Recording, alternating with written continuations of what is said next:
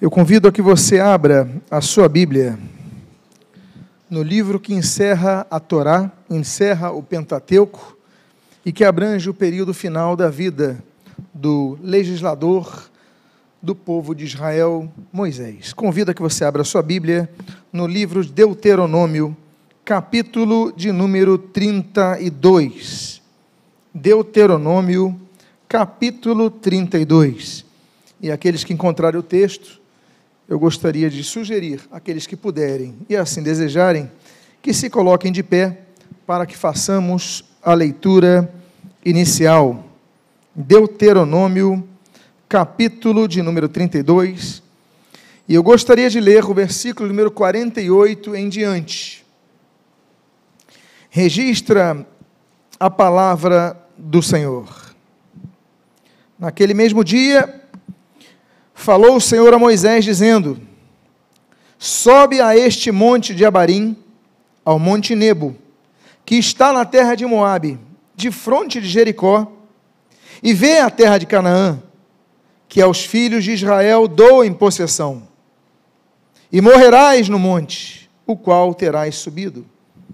E te recolherás ao teu povo, como Arão, teu irmão, morreu no monte Or, e se recolheu ao seu povo porquanto prevaricastes contra mim no meio dos filhos de Israel, nas águas de Meribá e de Cádiz, no deserto de Zim, pois não me santificastes no meio dos filhos de Israel. E versículo 42. Pelo que verás a terra de fronte de ti, porém, não entrarás nela, na terra que dou aos filhos de Israel. Eu vou reler o versículo 52 pelo que verás a terra defronte de ti, porque não entrarás nela, na terra que eu dou aos filhos de Israel. Oremos. Pai amado Deus bendito, lemos a tua santa e preciosa palavra e pedimos, Deus, fala conosco nesta noite. Abençoa as nossas vidas, fortalece a nossa fé. E o que nós pedimos, nós fazemos agradecidos em nome de Jesus. Amém e amém. Os irmãos podem, por favor, tomar os seus assentos.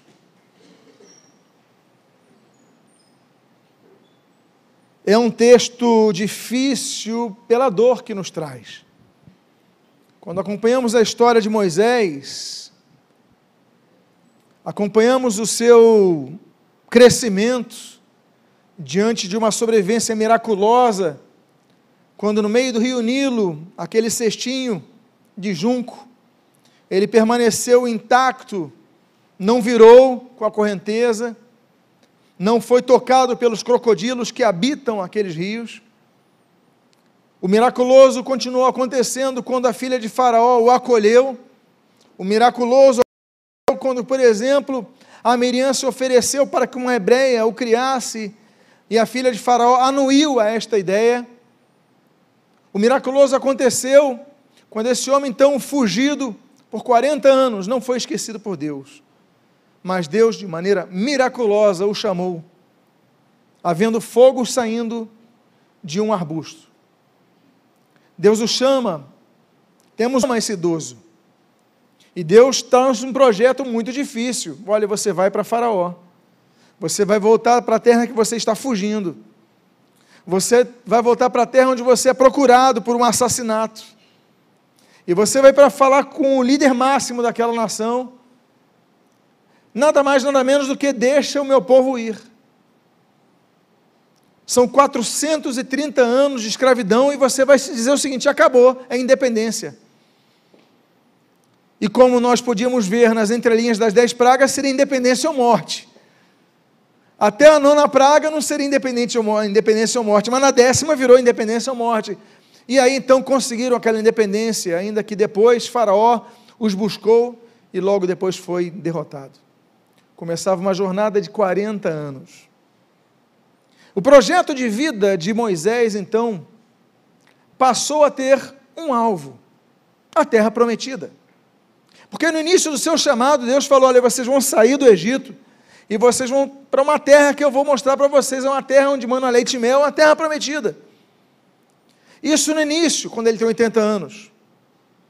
E tudo que ele faz na sua vida tudo que ele faz na dedicação de sua velhice, da sua experiência e do seu vigor final, é fazer com que Israel chegasse na terra prometida. Virou o projeto dele. Moisés tinha esse projeto. Se você perguntasse o projeto de Moisés, Moisés, qual é o teu projeto?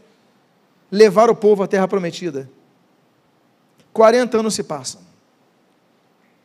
Ele comete erros, comete, como eu, como você, como nós cometemos erros. Mas há um erro que Deus gravou. O erro junto àquela aquelas águas de Meribá, de Cádiz.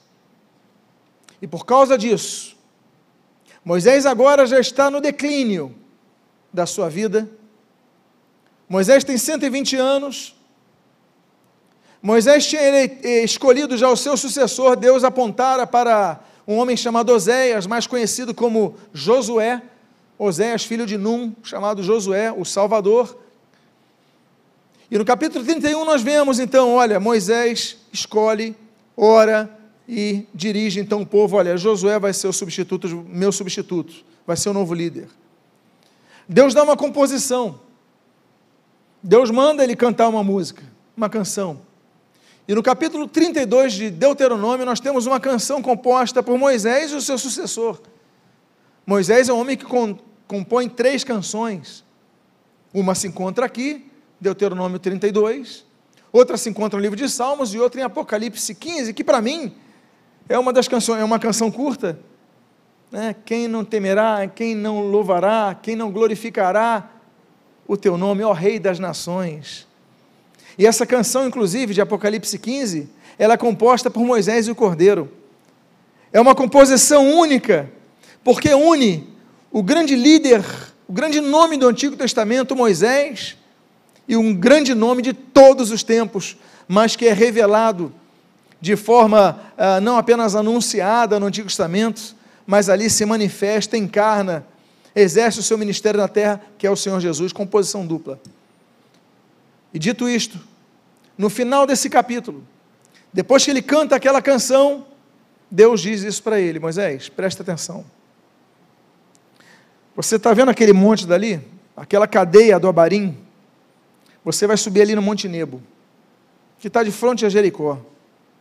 Quando Deus fala que está de frente a Jericó, eu imagino o coração de Moisés pulsando mais forte, porque ele sabia que Moisés era na terra prometida. Está vendo aquele monte? Olha, sobe lá que você vai ver Jericó.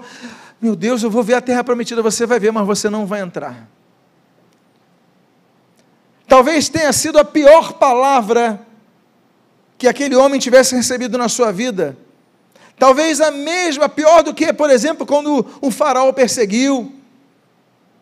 Talvez do, pior do que, por exemplo, a rebelião de Coré, pior do que todas, o próprio Deus falando: olha, o teu grande projeto de vida, você não vai pisar nele. Tudo que você fez ao longo dos 40 anos, você só vai ver, você não vai pisar. Essa terra eu vou dar sim ao teu povo, mas você não vai pisar nela. Ele tinha acabado de eleger o sucessor, cantar uma canção, e Deus lhe traz aquela notícia que não é uma boa notícia. Mas ele fala: Mas eu vou recolher você. Assim como eu fiz com Arão, teu irmão, no Monte Or. Olha, você vai vir comigo, mas você não vai pisar naquela terra. O projeto de Deus era um projeto maior para Moisés, porque o projeto de Deus incluía a terra celeste, a vida eterna. Mas o fato é que se eu fosse Moisés, eu imagino que meu coração ficaria triste. Deus, eu lutei 40 anos por isso. Eu sonhei 40 anos por isso.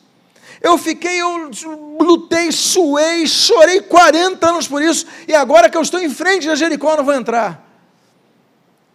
E tudo que nós podemos aprender desse homem, talvez aprendamos na sequência dessa situação.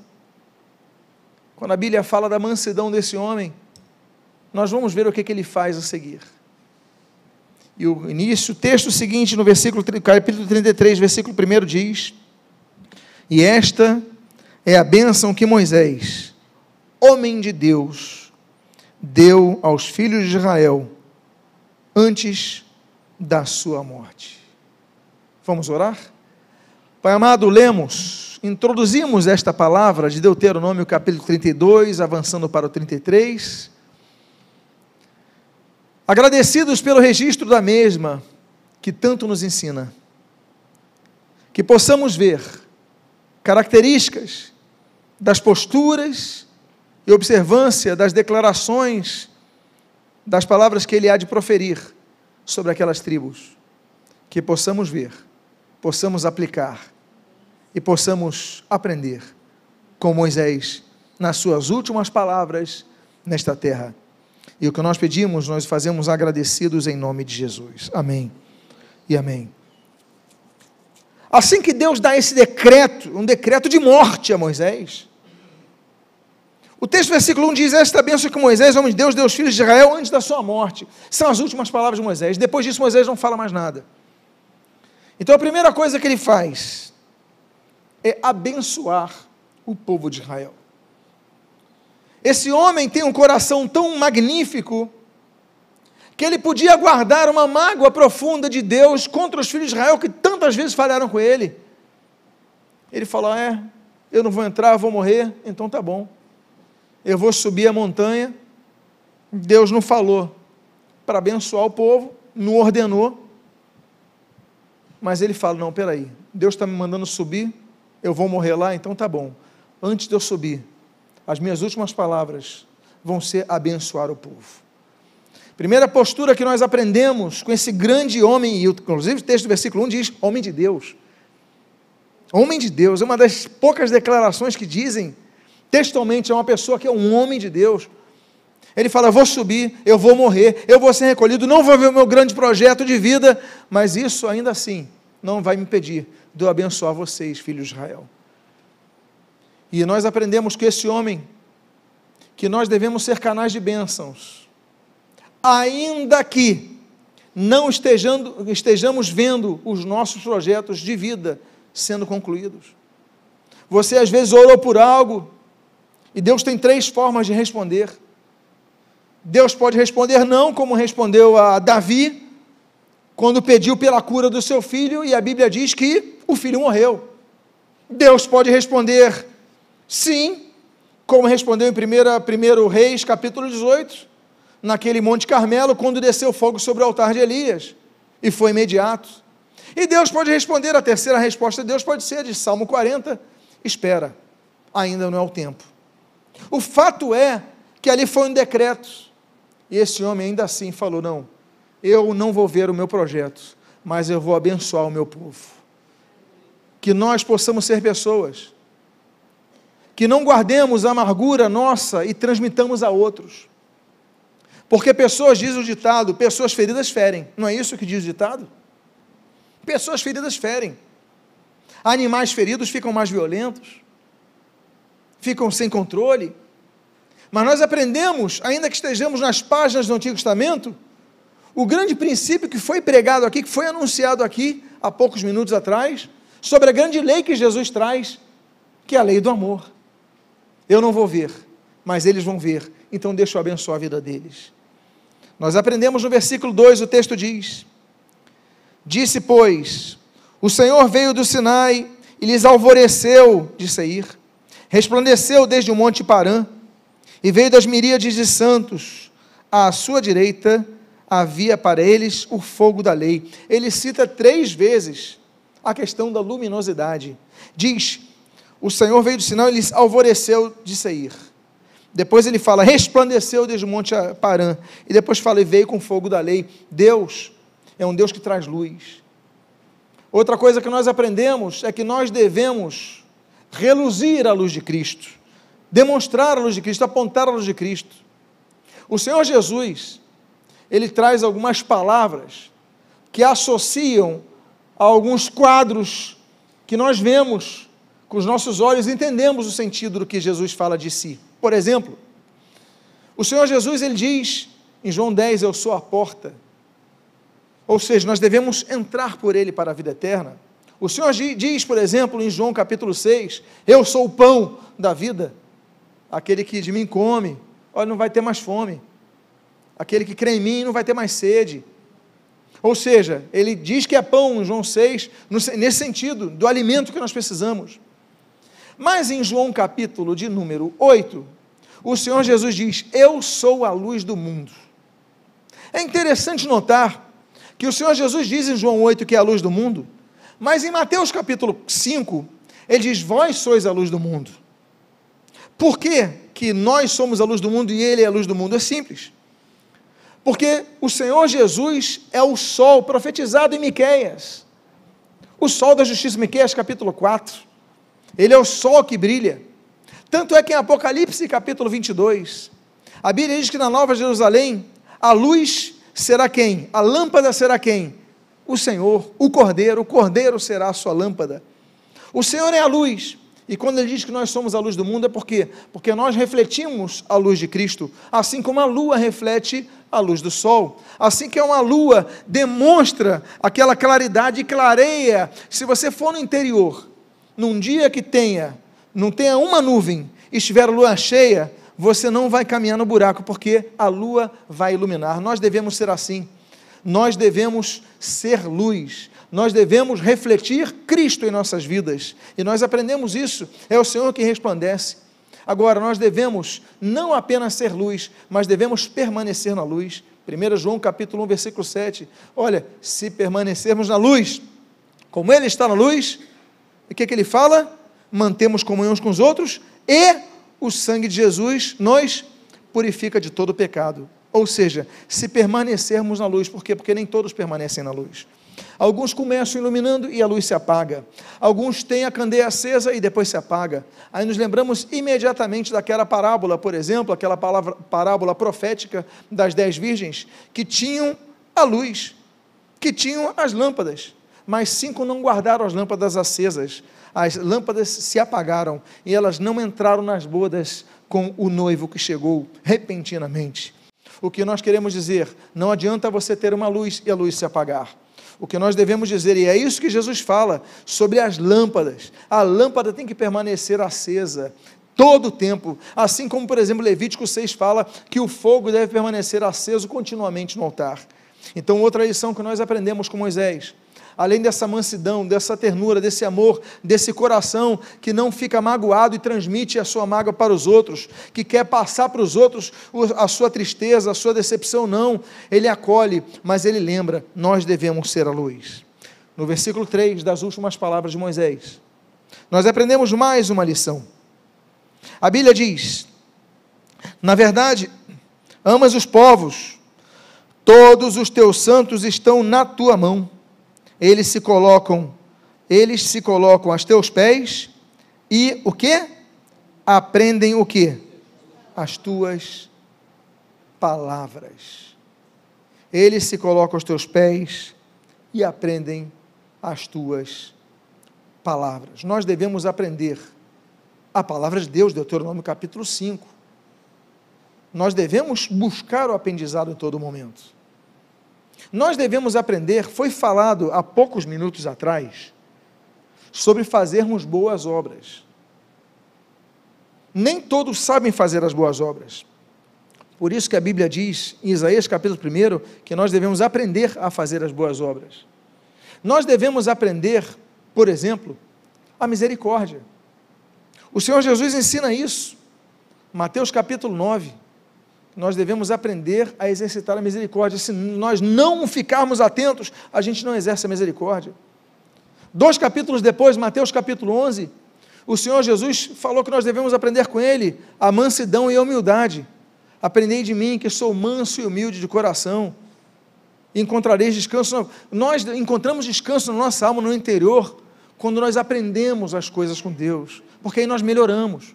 Há pessoas que não buscam aprendizado, que acham que já sabem tudo, que acham que não precisa, nós devemos buscar o aprendizado em Deus. O Senhor Jesus mesmo fala em João capítulo número 13: Olha, eu vos dei exemplo para que vocês possam ver e possam repetir, fazer o que eu fiz. Esse é o exemplo que Jesus deixou. Não é o exemplo das palavras somente. Nós podíamos ficar com as palavras do Sermão do Monte, Mateus 5, 6, 7, maravilhados com aquilo. Mas nós vemos que ele não ensina somente pelas palavras, mas pelos seus gestos. Esse é o grande aprendizado que nós devemos ter. O texto do versículo 3 diz: Olha, aprendem os pés as tuas palavras. Nós devemos chegar na casa do Senhor e dizer: Senhor, eu quero aprender mais.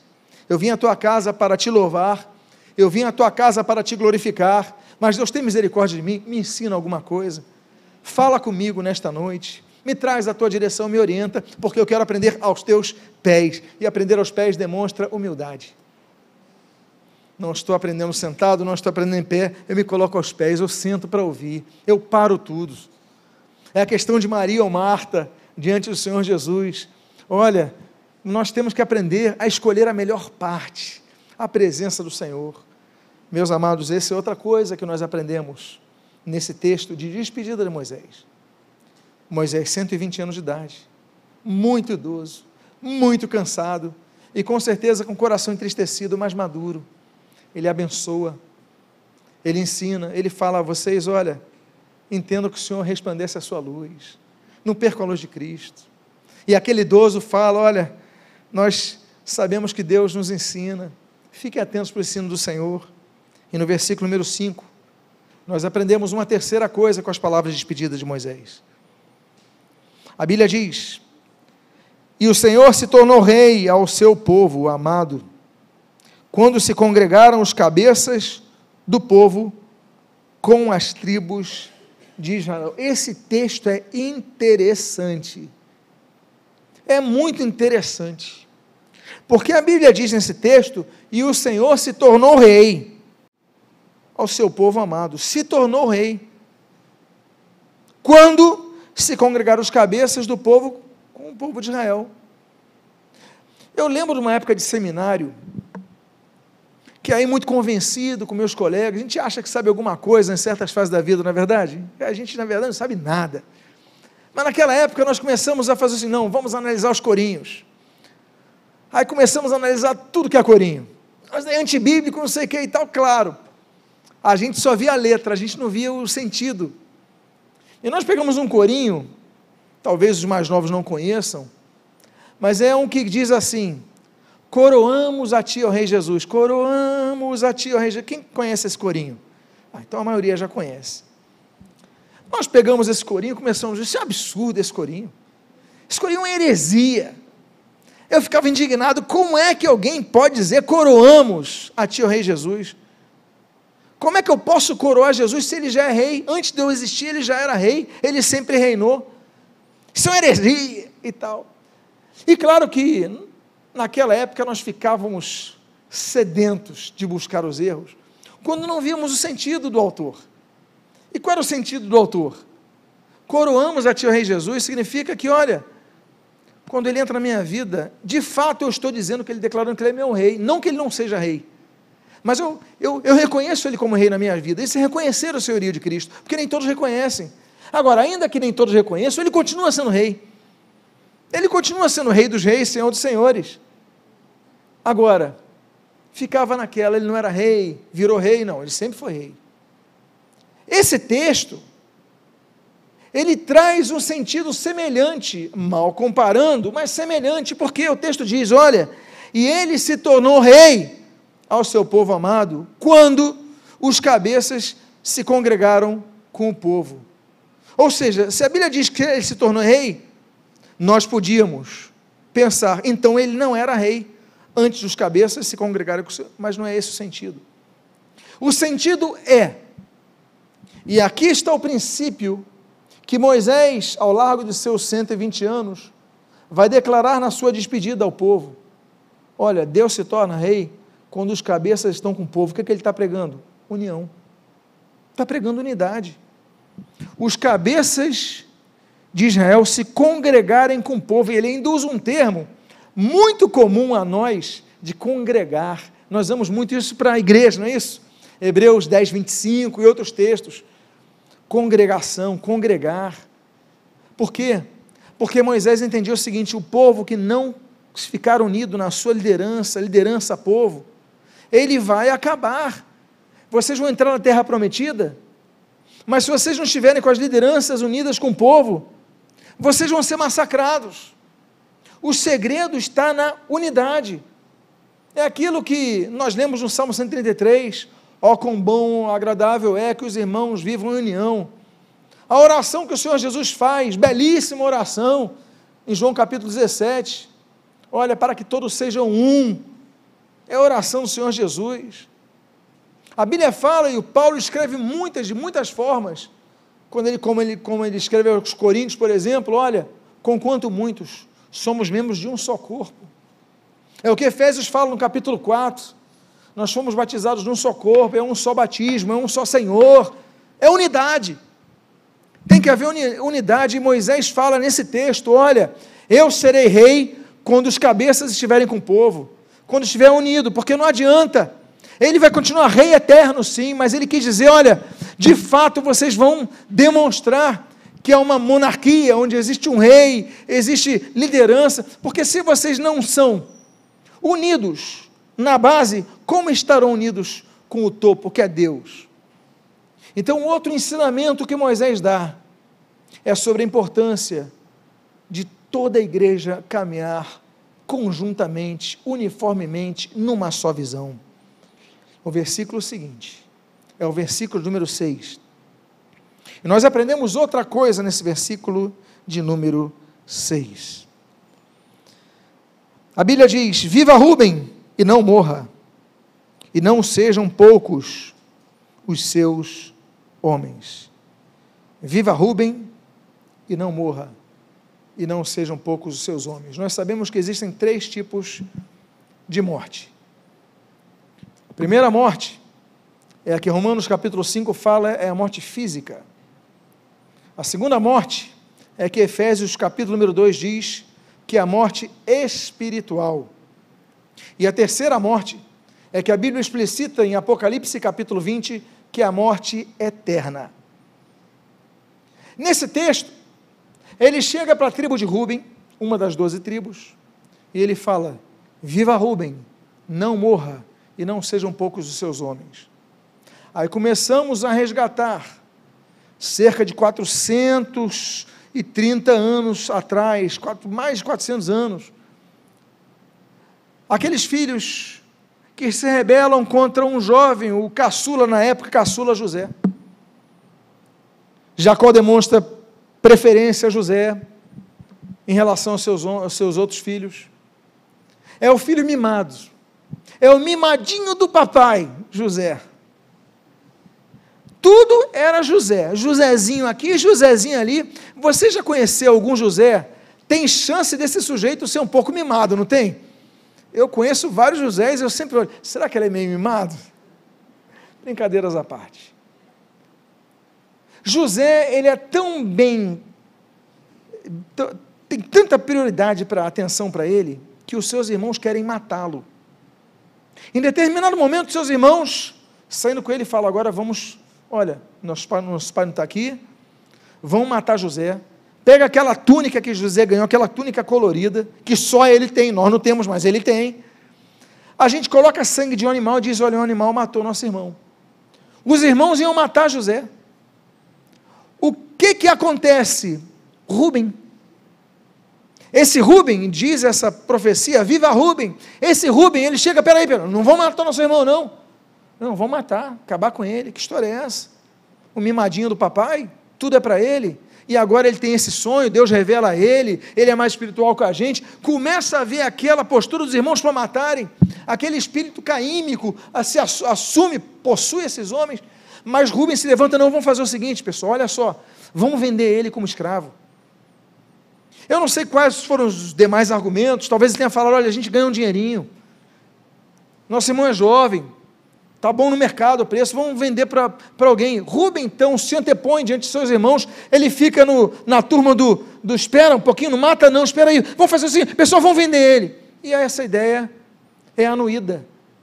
Eles concordam com a ideia, eles vendem José, e graças a Rubem, José foi quem foi. Deus não esqueceu de Rubem. Deus não esqueceu da geração de Rubem. Deus não esqueceu da descendência de Rubem. E agora Moisés está indo. Eles estão para possuir a terra prometida. Os rubenitas estão para retornar à terra de onde vieram e saíram de lá escravos. E por 430 anos ficaram escravos. Mas naquele momento, Moisés chega para os Rubenitas e fala: Viva Rubem, viva para sempre, não sejam poucos seus homens. Ele dá a bênção da vida para alguém que um dia teve a coragem de ajudar aquele que estava para morrer. Deus não se esquece dos teus gestos. Deus não se esquece das gerações. Não diz a palavra de Deus em Êxodo, no capítulo 20, sobre maldição e bênção? Que a Bíblia diz que Deus acompanha a maldição de idolatria até a quarta geração, naturalmente é quebrada quando a conversão a Cristo. Mas acompanha a maldição dos idólatras até a quarta geração. Mas a Bíblia diz que a bênção do Senhor está até mil gerações. Ou seja, Deus não se esquece de abençoar a sua família. A minha oração é que a sua família seja abençoada, os seus descendentes sejam abençoados. Ah, mas alguns estão desviados, continua orando por eles, porque Deus não se esqueceu de Rubem. Viva Rubem e não morra. No versículo 7 nós aprendemos mais uma lição. A Bíblia diz e isto é o que disse de Judá. Está falando agora para outra tribo, a tribo de Judá. Ouve, ó Senhor, a voz de Judá, e introduze-o no teu povo, no seu povo, perdão.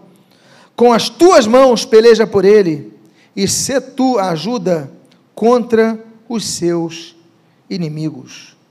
E peleja por eles. E peleja por eles.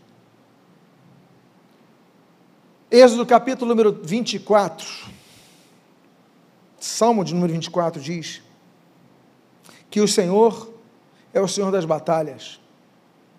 Êxodo capítulo número 15 diz que Deus é homem de guerra. Salmo de número 144 diz que Deus adestra as nossas mãos para a batalha. Quando Isaías tem a visão de Deus, do trono de Deus, a Bíblia diz que ele olha os serafins de Isaías capítulo 6 e eles estão dizendo: Santo, Santo, Santo. É o Senhor dois, dois exércitos. Porque Deus é um Deus que guerreia. Não Deus de Nietzsche, que morreu, que abandonou sua obra. Deus é um Deus que intervém, que guerreia, que batalha. E nesse momento ele está falando, está profetizando sobre os judeus, a tribo de Judá. Ele está falando, e detalhe, um detalhe importante. Quando nós vemos o mapeamento das tribos, das doze tribos, a tribo Judá era a primeira que entraria na terra prometida. Que ainda que fosse uma terra onde manasse leite e mel, era uma terra onde havia inimigos. Então, os primeiros a entrarem seriam os judeus, os descendentes de Judá.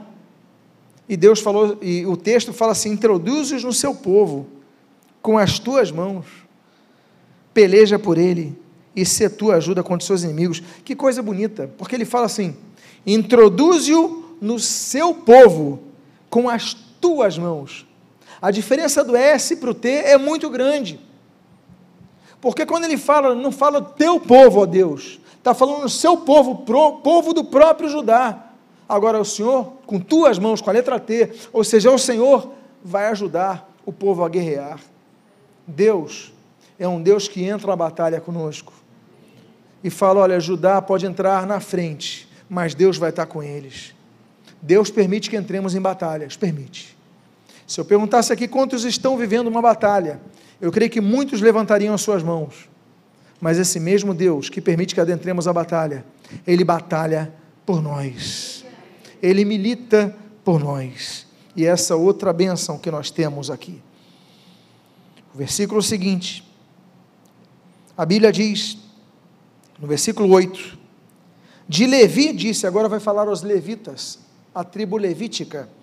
De Levi disse: Dá, ó Deus, o teu urim e o teu, o teu tumim e o teu urim para o homem, teu fidedigno, que tu provaste em Massá, com quem contendeste, contendeste nas águas de Meribá. Dá o teu turim e o teu urim, dá a tua direção aos levitas. Tu condenestes contra eles. Olha, eles tentaram, mas é interessante dizer que eles agora são fidedignos. A mesma tribo de Levi, que contendeu contra o Senhor, que errou contra o Senhor, agora é chamada de fidedigna, uma tribo fiel a Deus.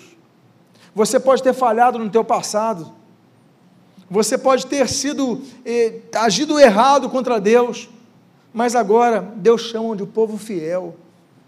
Aí Deus está falando: seja o teu urim e o mim sobre eles, urim e tumim sobre eles, a tua direção sobre eles. Deus é um Deus que nos dá direção. Isaías 48, ele nos mostra o caminho que devemos andar. Muitas vezes Deus usa outras pessoas para nos darem direção. Atos capítulo número 8, é, o Filipe, para aquele, para aquele servo da rainha de Candace, o etíope, Deus levou Felipe até ele. Capítulo seguinte, Atos capítulo 9, Deus leva Ananias até o cego Saulo de Tarso, para que ele começasse a ver, fosse cheio do Espírito e começasse aquela fase maravilhosa de um dos maiores homens da história, que é o Paulo, o apóstolo dos gentios. Deus leva outras pessoas para nos ajudarem a buscar a direção. Talvez você esteja ouvindo essa mensagem e Deus esteja te dando a direção que você precisa.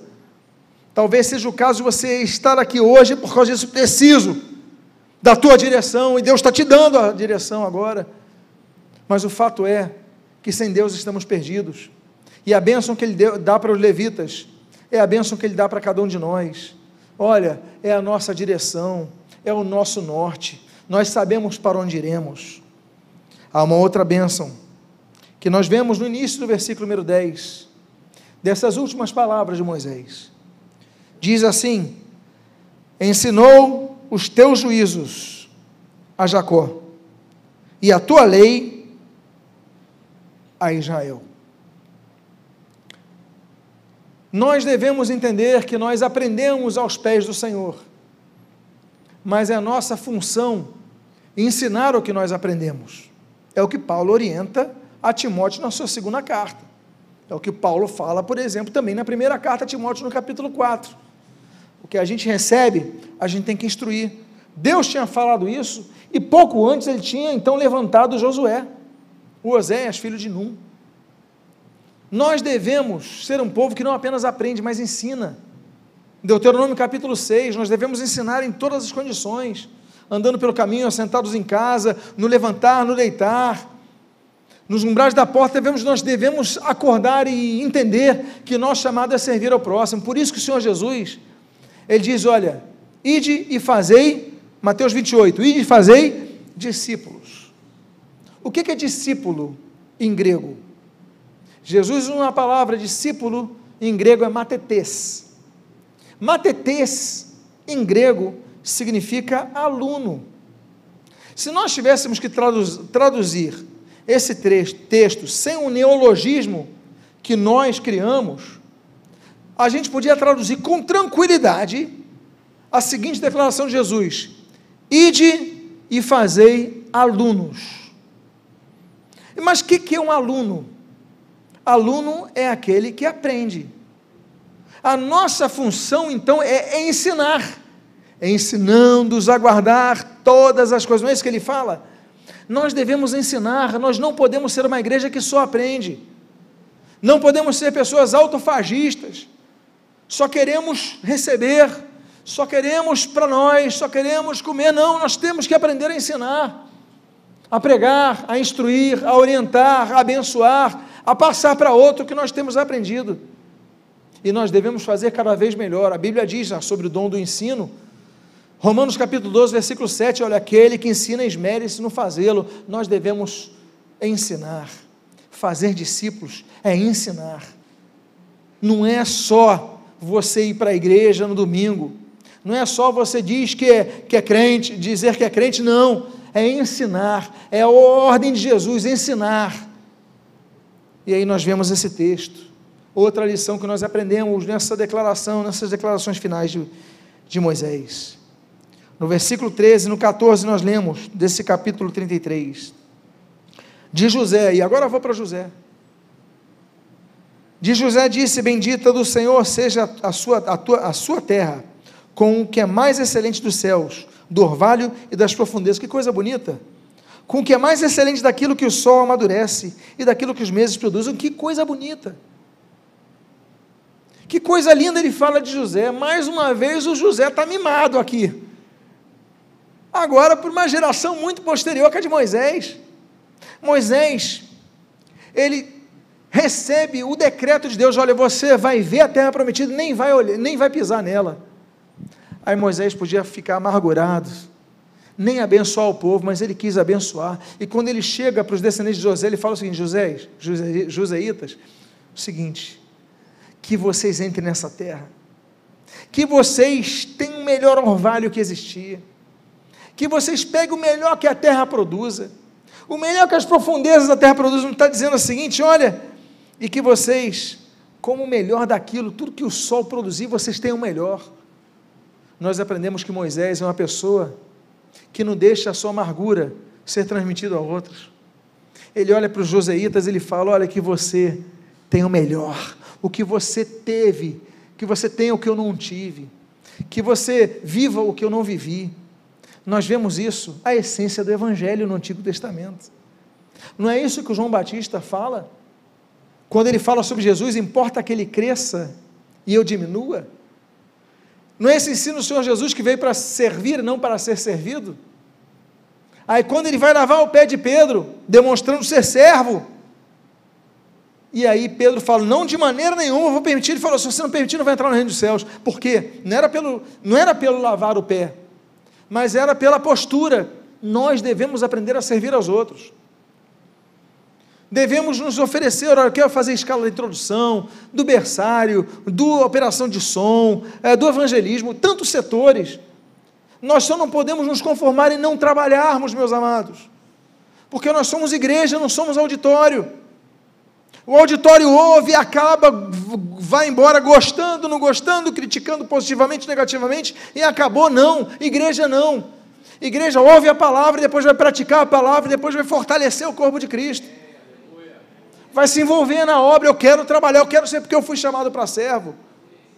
Moisés é um servo de Deus, ele é um homem de Deus, ele é um homem chamado por Deus, é um grande legislador, é um grande líder. Mas, em suma, o que caracteriza esse homem é o serviço, é a humildade, é o coração. Olha, eu não vou entrar, mas eu quero abençoar vocês. A última coisa que eu posso, olha, eu estou com meus braços cansados eu não consigo nem muita coisa. Deus está falando que eu vou morrer naquele monte, mas peraí, antes de ir embora. Minhas últimas palavras. Eu te abençoo, José. Olha, José, você vai comer o melhor daquela terra, que o melhor sol aconteça ali, melhor chuva aconteça ali, melhor comida você tem ali. Eu vou embora, mas você vai ser muito abençoado. Que Deus possa ver nosso coração, esse coração de Moisés. Versículo 18 e 19. A Bíblia diz de outra tribo, de Zebulon de Zebulon disse: Alegra-te, Zebulon, nas tuas saídas marítimas, e tu, Issacar, nas tuas tendas. Os dois chamarão os povos ao monte, olha só que coisa, apresentarão ofertas legítimas, porque sorverão a abundância dos mares e os tesouros escondidos na terra, a bênção da prosperidade. Prosperar, não ter falta de nada. Prosperar não é ter sobra de tudo é não ter falta de nada.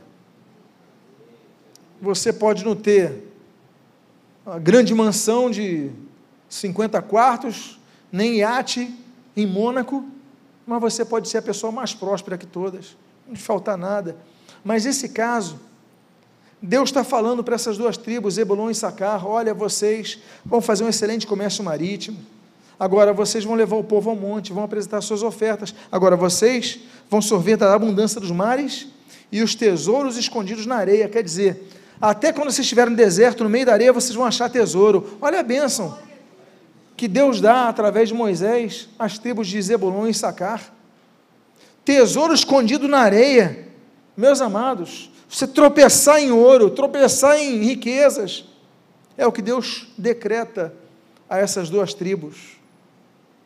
Nosso Deus é um Deus que nos dá tudo o que nós precisamos. Tudo o que nós precisamos, Ele nos dá. Não é o que nós pensamos que precisamos e projetamos, ainda que Ele possa nos dar muito mais.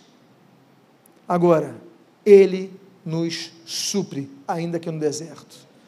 E por fim, penúltimo versículo 23.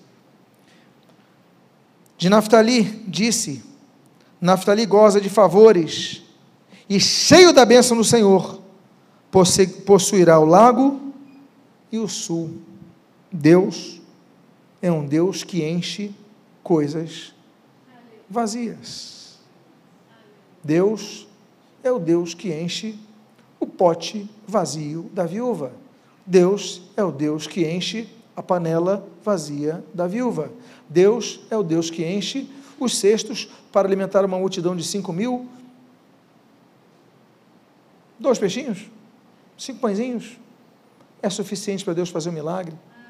Depois, a multidão de sete mil, porque Deus enche as coisas vazias.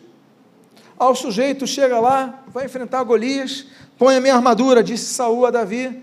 Ele não aguenta, muito pesada, tira, olha, mas não tem problema não, estou com cinco pedrinhas aqui, eu tenho uma tiradeira. E vai lá, e isso é suficiente para Deus. Meus amados irmãos, Deus está falando Naftali, Naftali, é o seguinte, você vai ser cheio da bênção de Deus, porque nós devemos nos encher de Deus. Não é isso que diz a palavra do Senhor? Nós devemos nos encher, Efésios 3, da plenitude de Deus. Nós devemos nos encher, Tito capítulo 2, da autoridade que Deus nos dá. Mas Efésios capítulo 5, enchermos do Espírito devemos buscar cada vez mais e mais as coisas de Deus. Ele fala, Naftali, você vai ser cheio de Deus, cheio da bênção de Deus, e por causa disso, você vai possuir o lago e o sul, vai ser um povo conquistador. E nós temos que aprender nessas últimas palavras de Moisés, o homem que podia ficar amargurado, revoltado, chateado, eu não consegui, vocês vão conseguir, não, peraí, eu não vou conseguir, mas vocês vão ter uma vida melhor que eu tive, vai ser melhor para vocês. E aí eu encerro com o versículo número 24, quando ele fala para outra tribo e diz assim: De Azer disse: Bendito seja Azer entre os filhos de Jacó, agrade a seus irmãos e banhe em azeite o pé. Meus amados irmãos, a última bênção que eu gostaria de compartilhar, que Moisés dá antes de morrer, e que nós temos que ver na igreja, é a bênção da família. Ele cita uma coisa aqui que eu acho muito interessante. Ele diz assim: Bendito seja Zer entre os filhos de Jacó, agrade a seus irmãos e banhe azeite o pé. Agradar irmão, meus irmãos, é difícil ou não é? Quem aqui tem irmãos e diz assim: é difícil agradar meu irmão? Pois é. A realidade é que não é fácil. Mas Deus abençoa Azer de forma que ele vai ter condições não apenas de agradar o irmão, de abençoar a sua casa, de ser bênção na sua família, mas diz assim: e banhe em azeite o pé. Eu gostaria de perguntar a esta amada igreja: qual um dos maiores símbolos que o azeite representa? Ele aponta para quem? Para a pessoa divina do Espírito Santo. A Bíblia não encerra essa bênção de Azer dizendo que vai gotejar com azeite o seu pé. A Bíblia não diz na bênção de Azer que vai colocar algum azeite em seu pé. A Bíblia diz: e banhe em azeite o seu pé, vai encharcar o seu pé de azeite. O pé significa o caminho, onde estamos indo, não é isso? Onde você for, a presença de Deus vai te acompanhar. Eu quero fazer uma oração por sua vida, convidando a que você fique de pé nesse momento. Eu quero convidar a você a ficar de pé e a você fechar os seus olhos, porque eu tenho um convite a fazer nesta manhã, nesta noite.